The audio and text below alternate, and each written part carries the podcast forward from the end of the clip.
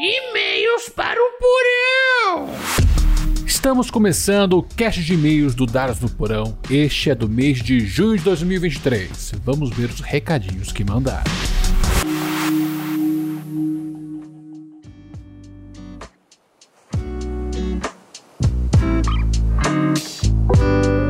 Nós temos três recadinhos. Olha só. E de duas pessoas que não tinham mandado e-mails. Olha que coisa boa. É, isso é muito bom mesmo.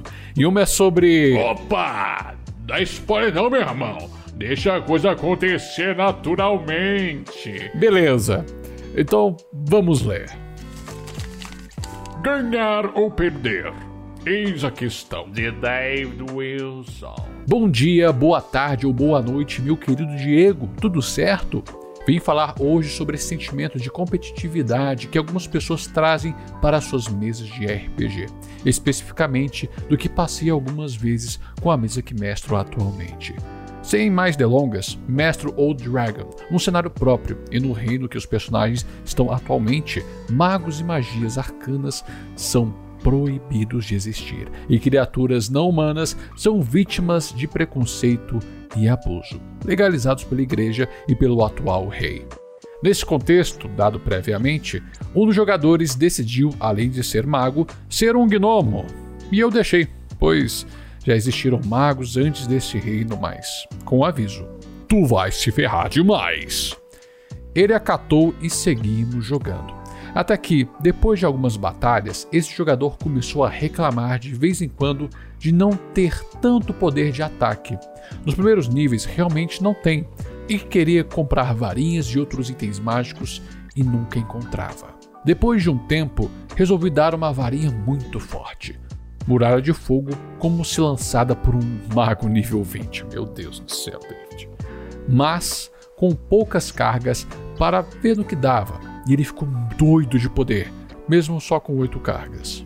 Aí, quando elas acabaram, ele voltou a se lamentar, pois eu tinha aprendido com os erros e dado pergaminhos ou varinhas de suporte em batalha. No final, o que até hoje me deixa meio com o pé atrás com o grupo no geral, por mais que eu adore mestrar para eles, é que por ter uma proposta de sandbox dungeon crawl, mas com muito desenvolvimento de história, Gostaria de salientar que são um grupo mais ou menos novato, apesar de serem muito esforçados e soltos em questão RP. Eu estaria mal acostumando eles a ver tudo como ganhar ou perder? Tem outros exemplos mais simples, como a raiva por não aceitar ataques ou não resolver conflitos com os monstros, outra maneira além da violência, pois assim o dinheiro vem mais fácil. E teve um último caso que eles receberam itens mágicos de presente devido ao seu envolvimento numa batalha épica que decidiria o destino de uma cidade. Mas acharam ruim dos itens não serem tão poderosos, ao ponto que o paladino da mesa, explicando rapidamente, paladino em Old Dragon não é uma força imparável que é o paladino do D&D. Eles são muito fortes contra caos, apenas. Que quer passar a pintar de honrado e tudo mais, reclamou para os NPCs que nenhuma das armas era uma lança para que ele batesse mais forte e mais distante. Atualmente, eu tenho dividido o dinheiro em itens de valor, quadros, bustos de estátuas, cetros, coroas, etc., ao invés de só peças de ouro, e aumentando consideravelmente o preço das coisas. Por mais que eles ganhem muito dinheiro para dar desafios de logística e gerenciamento de recursos, porém temo que isso possa deixar as coisas maçantes, dado que eles são ainda um pouco novos no estilo de jogo proposto em RPG no geral. Se você puder me dar uma luz da sua sapiência, ficarei muito agradecido. No mais, perdão pelo e-mail gigante. E quando sai a longa-metragem do Partalas, hein? ah, David, você mandou um pepino pra mim, hein, cara?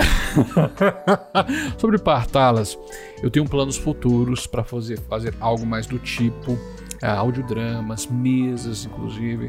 Só que ainda não comecei a, os preparativos de fato. As coisas vão a passos pequenos para eu conseguir investir nas coisas. Mas vamos lá, falando sobre o que você trouxe para mim. Eu não conheço o sistema de Old Dragon muito bem. Dei uma folhada nele há um bom tempo atrás. Mas todo RPG, por depender de um dado ou qualquer outro sistema de resolução de conflito, vai escorregar no sentimento de ganhar e perder. A culpa não é sua. Você não está os acostumando mal. O sistema que alimenta esse pensamento, mesmo o RPG não sendo um jogo que determina vencedores e perdedores.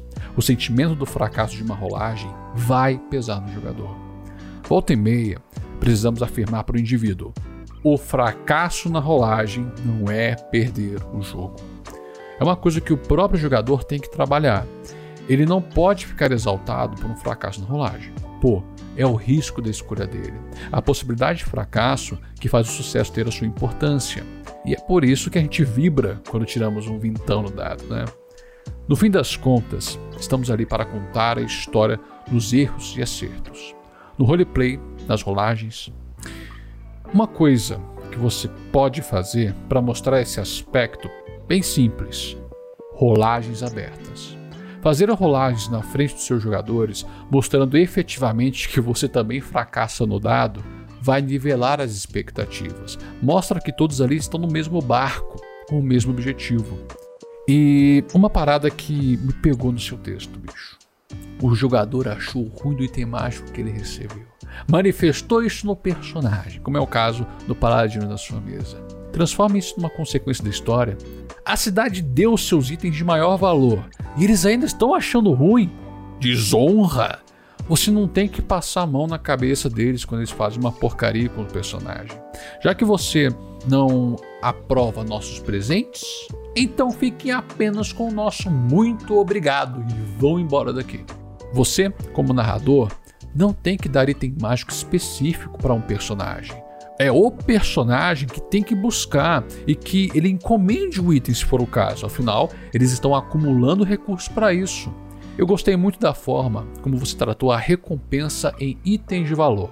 Fica tranquilo, isso não vai tornar o jogo maçante. Apenas aplique um sistema de negociação. Quanto que vale um busto, um quadro? E encorajo que faça eles catalogarem os recursos dele para controlar os gastos de viagem, quando vou precisar de comer e beber durante X dias nas estradas, saca? E quanto eles também gastam dentro da cidade. Façam eles negociarem os itens. Ele não gostou do item? Poxa, negocia na cidade para ver se consegue alguma coisa melhor, poção, algo do tipo. Faça eles desenvolverem. Isso vai enriquecer o roleplay e a experiência de vida naquele mundo. E sobre o jogador que está se sentindo fraco, o mago gnomo. É normal. A progressão de poder de cada classe vai ter um sentimento diferente na prática. Guerreiro, paladino, bárbaro, ladino vão aparecer muito apelões nos níveis iniciais. Quando eles batem um limiar, por exemplo, D&D, no nível 8, todas as classes corpo a corpo vão ficar muito fortes. Mas depois há um sentimento de estagnação Lá no nível 12, 14, 16, eles vão ganhando alguns adicionais ali que dá uma, uma respirada na classe, que dá o sentimento, caraca, eu tô progredindo. Só que é muito tênue e parece uma sensação que demora bastante. Classe conjuradora. Depois do nível 8, principalmente o mago, cara, é cabuloso. Porque ele tem uma flexibilidade ali na conjuração. Eu não sei muito bem como funciona o Outro Dragon, mas eu vou te dar um, um toque que aprendi narrando o Dragonlance. Permita que seus jogadores busquem a melhoria dos seus personagens através do roleplay. Faça eles justificarem como eles estão evoluindo narrativamente. E mais, chega para o seu jogador arcanista, fala o seguinte para ele: a todo avanço de nível, você aprende uma magia nova. Fala como e permita que ele dê ideias de magias novas, o personagem dele criar as magias, e você vai lá balancear a ideia dele de acordo com as regras, com a nivelação, com os recursos necessários. Porque isso vai trazer para o personagem um sentimento de personalização da classe. Ah, isso aqui é meu. Isso vai ser muito bom para o seu jogo. David, para finalizar, continue a fazer o que você está fazendo. Muitas das coisas que você está preocupado vão ser solucionadas com o tempo de jogatina. E se você quer mais roleplay, então peça mais, estimule mais. Faça com que eles justifiquem a evolução. E sempre ressalte: o fracasso vai vir uma hora ou outra. mas não quer dizer que estão perdendo o jogo. Dragon Bane melhorado. Algumas modificações. De Hanani Talisson. Olá, bom dia, boa tarde ou boa noite. Meu nome é Hanani Talisson, sou do Rio Grande do Norte e tenho algumas coisas a dizer. Recentemente descobri o jogo Dragon Bane, Dracar or Demoner, e logo fiquei maravilhado. Após comprar a versão PDF pelo Drive-Thru, li e gostei bastante do que vi, apesar de ter coisas que não eram do meu agrado também. Procurei mais conteúdo sobre esse RPG na internet e encontrei seu episódio no Spotify, o episódio 55. Gostei muito do podcast, eu não conhecia, mas a partir de agora vou passar a acompanhar.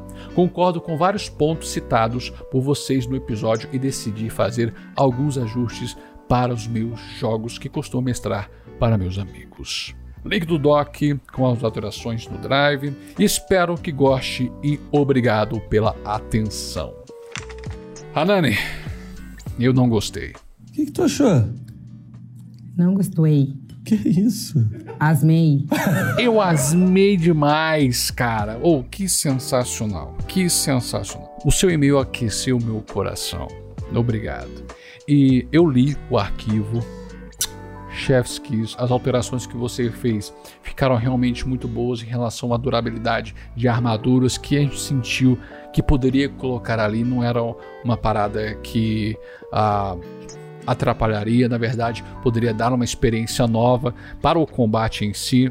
E convenhamos, as magias ainda continuam sendo uma parada estranha. Mas o fato de você ter colocado aqui no seu arquivo que é, os truques já não gastam mais willpower, meu amigo, olha, olha, que que é isso? Que que é isso, meu?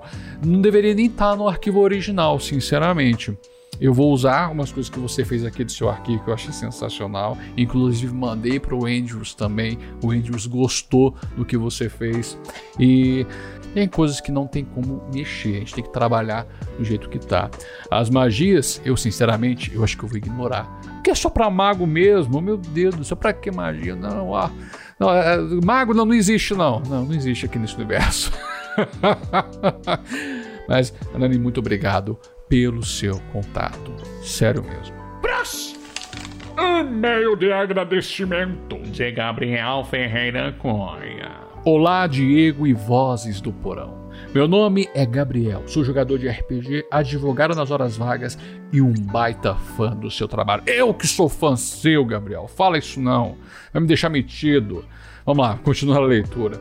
Vim aqui agradecer pelo seu trabalho. Você traz um material muito bacana para nós, ouvintes. Sem contar que cada dia que passa a qualidade do podcast só melhora.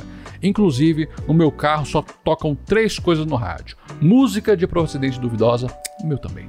Podcast do Alisson Mascaro e o seu podcast. Ah, não faz isso não.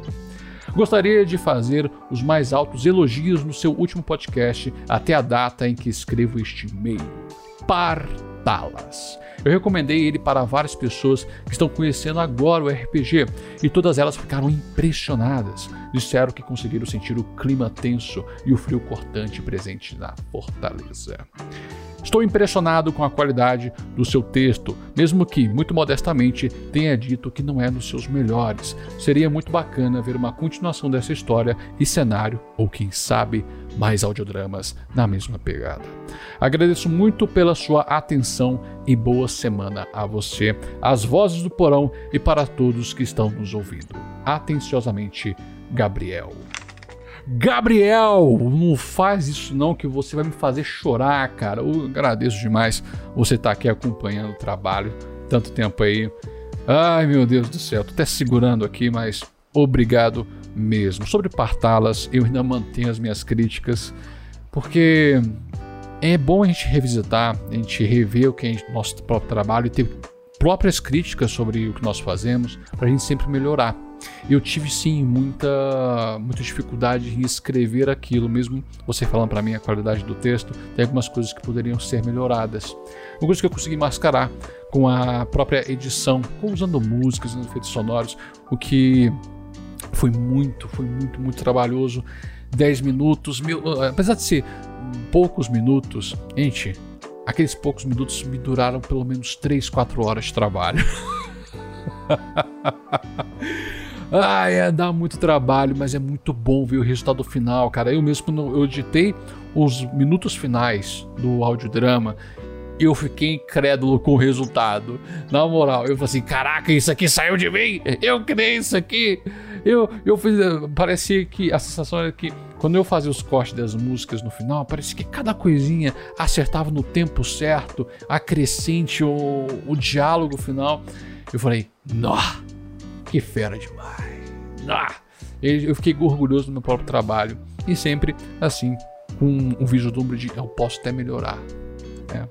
E é claro que eu tenho planos para poder fazer episódios futuros sobre este universo que vocês tiveram um vislumbre em partá-las. Vai ter uma mesa de RPG habitual nesse cenário. Talvez mais para frente, quando eu escrever alguma coisa, eu faça um outro audiodrama a respeito disso. Vai ser muito, muito legal. Bem, aqui encerramos o cast de e-mails do mês de junho. E agora vamos ver o que nos aguarda no mês de julho. E eu te vejo na segunda. Não se esqueça dos seus dados. O jogo é no porão.